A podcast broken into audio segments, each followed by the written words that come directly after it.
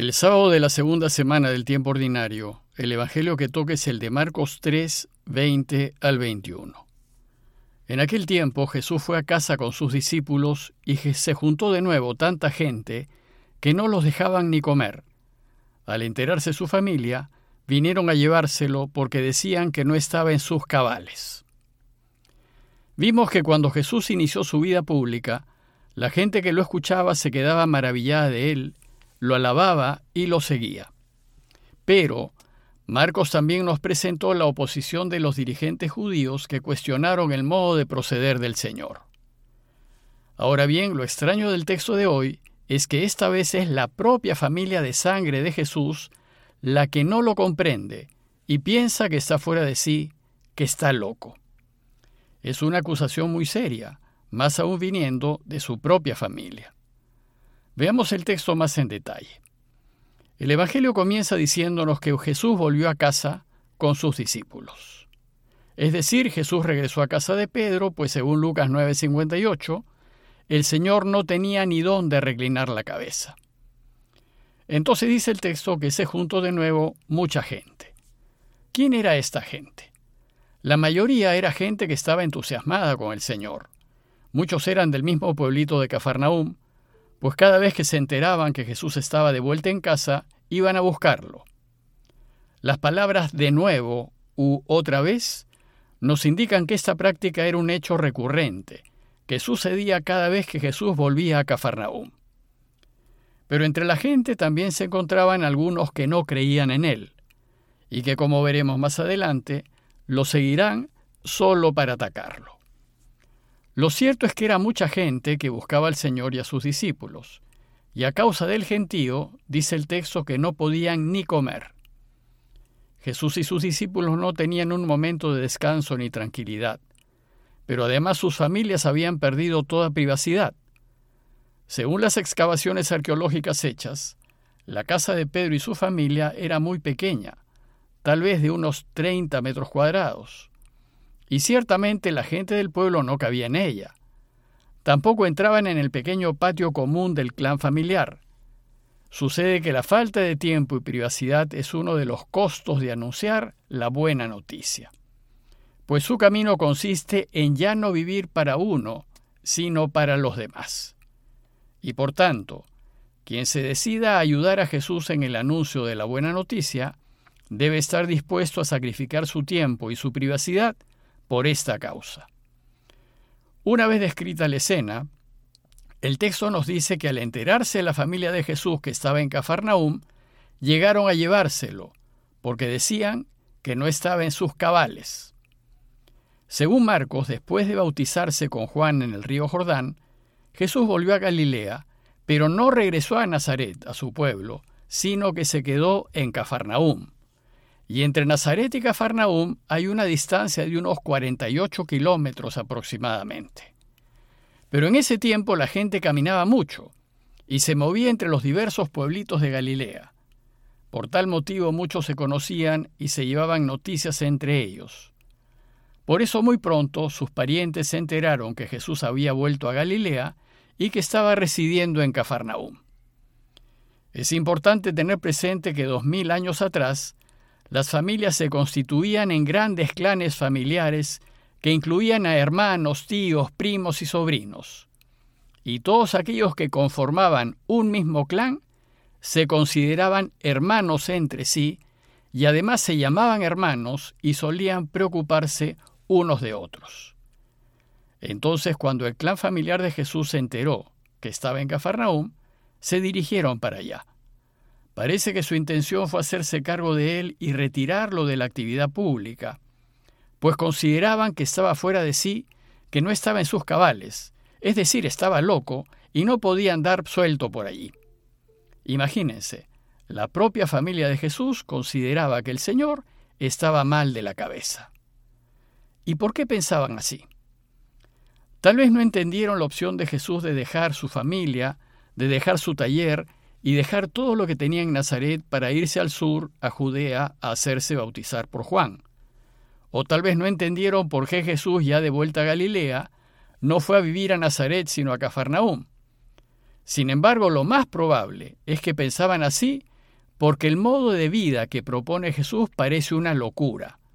Es un modo iluso de vivir que no tiene los pies en la tierra.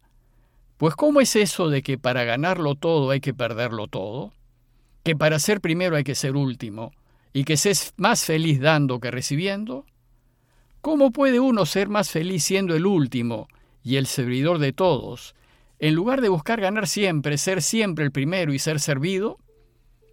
¿Cómo puede uno llegar a ser importante cuando Él propone pasar desapercibido, de modo que nadie sepa, ni siquiera tu mano izquierda, lo que hace tu mano derecha? A primera vista, da la impresión de que sus parientes tienen razón y que efectivamente Jesús está algo mal de la cabeza. Pues ¿cómo entender que vivir como Él propone da felicidad? Lo cierto es que quienes viven según los valores del mundo no entienden la propuesta de Jesús y más bien les parece una locura. Bueno, pues esto era cierto en tiempos de Jesús y es cierto también hoy. Su camino sin duda es muy difícil de entender, más aún cuando estamos bombardeados por la publicidad, por los medios de comunicación, por el arte, por la moda, por el pensar común de la gente, incluso por nuestra propia familia y amigos que nos dicen que ser feliz consiste en tener muchos bienes y ser famoso y poderoso. El mundo sostiene que para ser feliz, lo que hay que hacer es buscar acumular cada vez más dinero y bienes, ser más y más famoso y sobre todo ser importante y poderoso. Pues la felicidad consiste en ganar, ganar el mundo, y si no lo logras, eres un fracasado. En cambio Jesús y sus discípulos piensan más bien que el mundo es el que está desquiciado. Los que son del mundo corren por la vida desbocados, pisándose unos a otros, hacia el abismo de la soledad, del vacío, del sinsentido y de la tristeza. Y no llegan a ser felices, pues por su proceder solo consiguen una familia desunida, amigos de conveniencia e interés, preocupaciones y problemas de salud y de sueño. Y finalmente, insatisfacción, desilusión, soledad, soledad y más soledad. Ya San Pablo habla del camino de Jesús como una locura.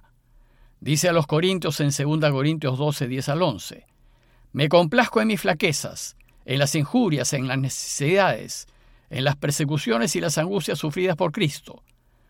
Pues cuando estoy débil, entonces es cuando soy fuerte. Véanme aquí, hecho un loco. Y también en 1 Corintios 1, 18, les dice que el anuncio del camino de la cruz es una necedad, una insensatez, una locura para los que se pierden. Pero para los que se salvan, para nosotros, es fuerza de Dios. Y también en 1 Corintios 1, 23, 25 dice, nosotros predicamos a un Cristo crucificado, es decir, un Cristo que triunfa muriendo. Y esto es un escándalo para los judíos y una necedad, una locura para los gentiles.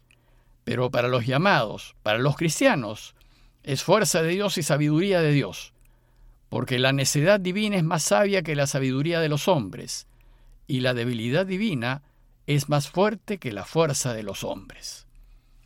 Grandes santos en la historia de la Iglesia reconocen que el camino de Jesús es una locura para quienes son del mundo, pero para quienes más conocen a Dios y están más cerca de Él, es todo lo contrario.